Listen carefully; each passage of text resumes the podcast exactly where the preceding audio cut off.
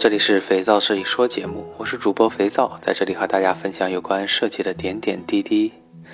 上期节目播出以后，很多听众反映原来听不懂的，终于听懂了。嗯，可见这个好的案例是有多么重要了。想说在前面的是，我已经介绍了很多设计方法，那么这些方法最重要的是要用，而不是是听或者说学。我们在生活当中经常会遇到这样那样的问题。使用合适的方法去解决相应的问题，不断的熟练，这才是真正的学以致用，这才是真正的领悟精神。OK，今天我们就开始接下来的一些设计方法。首先给大家介绍的是莫斯科分析法，这个名字的翻译是由英语直译过来的。那么我们知道莫斯科的英文是 Moscow，这个 Moscow 呢，M O。S C O W 是它的拼写方式，那么这个莫斯科分析法的英文的书写方式也是这样写的，只是呢，M 需要大写，O 小写，S C 大写，O 小写，最后那个 W 大写。那么这是什么意思呢？其实很简单，它是我们英文当中的 must have、should have、could have 和 won't get。或者说是 won't have 的所有简称，那么也就是提取了它们前面的相应的特征发音的元素，合成了这个叫 Moscow 这样的一个单词。那么我将它直译为莫斯科分析法。那么这个莫斯科分析法是干什么的呢？我来给大家讲一讲。首先我们要做的是把你需要研发的产品能想到的所有的指标列出来。把它们放在一个时间的框架内，比如产品研发的冲刺阶段。然后呢，我们做一个示意图。你可以使用在一张纸上横竖画两条线，把纸分成四个方块，也可以单独画四个方块。不管怎么样，只要分成四个部分就可以。那么这四个部分包含的是必须有的、应该有的、能够有的、不会有的。这是四个分类，那么将上一步所列出来的所有指标放到这四个分类里面去。接下来说一下具体的分类。那么首先是必须有的，必须有的是那些可以决定胜负的产品核心的必须要达到的关键指标。应该有的是指那些很重要的，但是不至于是决定胜负的指标。能够有的是那些如果有的话会很好的指标。但是呢，这些指标对于用户的体验提升不会有太大的作用。那么不会有的是指那些确定不会涉及的领域，或者是太难而完成不了的指标。一旦完成了这四个分类的排布，我们就可以明确的制定计划了。要注意的是，这个方法当中四个定义自己要非常清楚，特别是中间两个应该有的。和能够有的之间有着模糊的灰色地带，这点一定要深入探讨。那么来给大家举个例子，比如说我们需要设计一个充电宝，在讨论当中，我们得出了这样的一些指标，比如说易于携带、造型美观、手感要好、圆柱形态、灯光效果要酷炫、性能稳定、色彩方案要大胆。要方便拔模，要易于装配，要控制成本。好的，由于我们要设计的充电宝是给城市白领精英在移动办公时设计的，这条定义出来以后，那么针对他们的品味，我们来做莫斯科分类法。第一类必须有的，我写入的是易于携带、性能稳定、造型美观。第二类应该有的。我写入的是手感要好，要方便拔模，要易于装配。第三类能够有的，那么我写的是圆柱形态，色彩方案要大胆，成本低。然后第四类是不会有的，我写的是灯光效果要炫酷。好，那么莫斯科分析法不仅可以用于产品开发，还可以在商业计划、软件开发领域施展拳脚。我们在研发产品的时候，常常遇到顾此失彼的思考困境。那么用这种方法可以快速的梳理思路。如果你加入更加具体的时间计划进去，会很好的帮助项目管控。接下来要给大家介绍的方法叫导航地图。那么我们要做的是将设计的每一处细节都呈现在一个纸片上。那么，比如说产品就是产品的每一个视角、每一处细节；如果是网站呢，就是每一个网页；那么如果是 APP 呢，就是每一个界面，把它们都呈现在一张纸片上。那么在这里推荐大家使用便签贴。那么第二步呢，仔细检查操作流程是不是针对不同的任务都能够顺利完成。啊，那我们之前做的很多设计都是为了完成每个目标的，但实际上我们在做的过程当中，常常进入到一种意淫的状态，觉得它可以成功。那么将每个界面列出来以后，啊，放在一个台面上进行梳理，你看一看它是不是可以顺利完成操作。那么评估这个操作的过程当中是不是符合用户的使用逻辑，这很重要。第三步呢是，如果需要的话，我们将纸片更换位置。删除一些纸片也可以，或者添加一些纸片都行。那么每次你更换这些纸片的时候，记好了，都需要再次验证它的操作，看看是不是能够顺利完成，是不是符合用户的使用逻辑。好，第四步，将你认为的一个或多个方案整理出来，然后就可以进行具体的设计了。要注意的是，这种方法更合适用户体验部门的工作。特别是对于网站和 APP 这种全是操作层面的设计梳理，有着很好的帮助作用。用这种方法要求我们的设计已经有了雏形。这种方法并不是一个预调研阶段使用的方法。那么，另外，如果使用的是便签纸，记得使用高质量的便签纸，不然纸片乱飞就不好了。比如说，我们要设计一个 APP，是专门给企业协调处理会议室申请。而使用的，那么我们把这个 A P P 大概用手绘线图的方式描绘好每一个界面，那么来模拟用户的操作方式。我们将这些纸片在桌子上摆成一排，然后梳理逻辑。比如说，页面可能是登录、选择时间、选择人数、查看可用会议室、确定会议室、申请确认。那么这些步骤出现了以后，我们要梳理它当中的重要的逻辑顺序。会议室的预定时间是不是最重要的？比如现在公司有十个会议室，其中呢两个是可以容纳二十人的大会议室。现在有一个季度会议，公司对这种例行沟通会议是抱着弹性日期的态度的。那么。定会议室的时候，就要将会议室是什么种类放到第一位，而时间相对排后。那如果针对不同的会议种类，比如说紧急的会议，那这种会议呢，时间是放到第一位的。有些是人数多，所以会议室种类又是放到第一位的，这就会有两条不同的操作逻辑线了。那么该如何将两种不同的会议室申请方式整合起来？进入到一个共融的界面里，就是下一步的讨论重点了。那么，当我们讨论并制作出新的界面以后，再进行一次测试，以此类推，重复循环，直到这个 APP 完善到操作无障碍。要注意，在适当的时候，比如说测试版已经做出来了，我们的虚拟运行也没有问题啊，我们使用这种。我们使用地图导航的方法已经模拟的完全顺利了，那这个时候就需要让用户加入，因为用客观的测试来避免我们这种叫熟人效应，因为我们对于这些 APP 像自己的孩子一样已经非常熟悉了，经常在使用的时候会加入无意识的很多肌肉记忆的东西，哎，去把它顺利的操作了。但是对于第一个接触这种 APP 的人，他们是不知道怎么操作而无从下手的。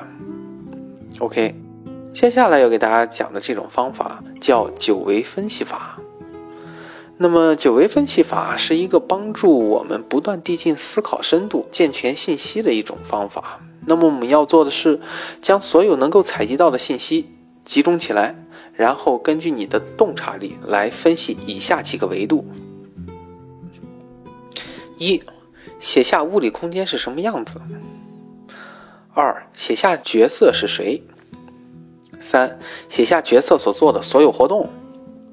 四、写下角色所呈现出来的事物，或者说角色会用到的物件。写下角色会出现的具体个人行为。六、写下前期调研当中特定场所的描述。七、写下事件的顺序。八、写下主角的目标是什么，他们都要完成哪些工作。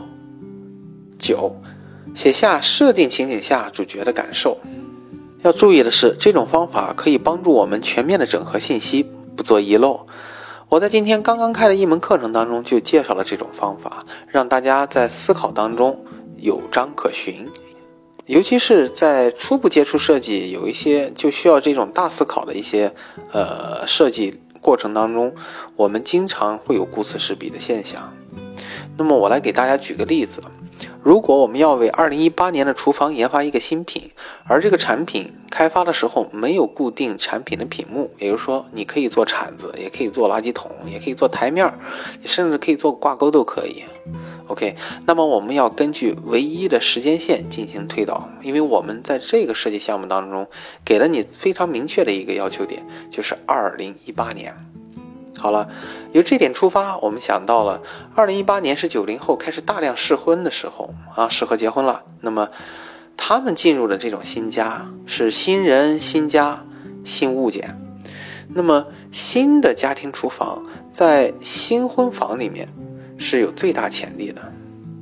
那么，我们基于这个基础展开这九个维度的思考：一、确定新的年轻人入住的户型应该是紧凑型的。因为是年轻人，所以没有很多的资金储备。他们买的第一套房，常常还需要啃老，啊，那么暂时把它定义为十平米的小厨房。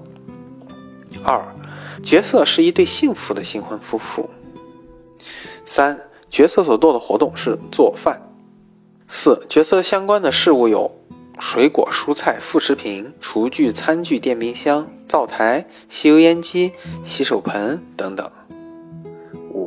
具体的行为是洗菜、切菜、炒菜、煮饭、洗碗、收垃圾等等。六，特定的场景是老公给爱人做一顿夜宵，犒劳加班的他。这里注意，这个故事呢是一个可以连续的长的故事。比如，之前老公怎么先回来的？为什么打算做这一份爱的美食？那之后又是如何收尾的？老婆为什么在公司里加班？她最近的生活如何？七，如果只有一个事件，就按照时间顺序描述好，因为你只有一个事件，正常描述即可。如果你用长故事的做法，把前后因由全部描写清楚，那么针对多个事件，你一定要做好排序。排序可以是时间为主的，基于这个故事就是时间为主的，那你也可以并行，比如说。在做饭的同时，还要做的其他的，你根据权重进行排序。八，主角的目的是一顿夜宵要做好，你也可以具体的把这一个目的分摊成不同的小目的，比如说很具体到他要做一个皮蛋瘦肉粥这件具体的事情上来，过程都要完成哪些细节？比如说，呃，剥松花蛋，呃，比如说，呃，淘米等等的。那么九，主角的感受，我们设定的叫得心应手。OK，在这九个维度的梳理下，基本可以找到我们的灵感来源了。比如说，我们可以做一个专门的松花蛋玻璃器。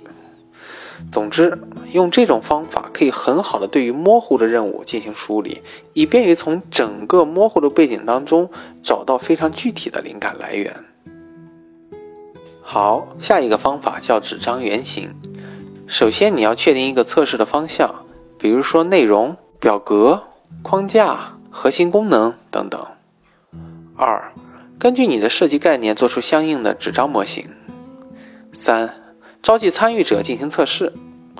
四，展开测试，但是不要过多的引导用户，充分验证设计方案。五，记录好哪些行得通。哪些需要改变？要注意的是，这个方法同样是针对交互方向的设计会好一点，因为相关的模型制作比较平面化。如果需要做产品类的，我们现在也可以使用纸张原型，比如说一些方形态的产品可以用纸壳来搭建。现在我们也有了更加精准的 3D 打印完全可以替代纸张模型。所以说，像这种纸张模型的方法，也可以称之为快速原型测试法。那么我来举个例子，比如说我在几年前帮朋友做的一个需要满足女士手部抓握的产品，那么这个产品的体积和抓握感，我们就可以用纸张卷起来来做这种舒适感的测试。那么根据测试结果，再结合产品内部的硬件尺寸，我们可以拟定一个最佳值。做完了这个模型的外观以后，发现外观是没有问题的，但是还是拿捏不准。是否真实的做出来后，它的体量依旧可以保证抓握舒适？于是我们就选择了 3D 打印。那么经过了两次打印，最终确定了产品的所有的造型细节。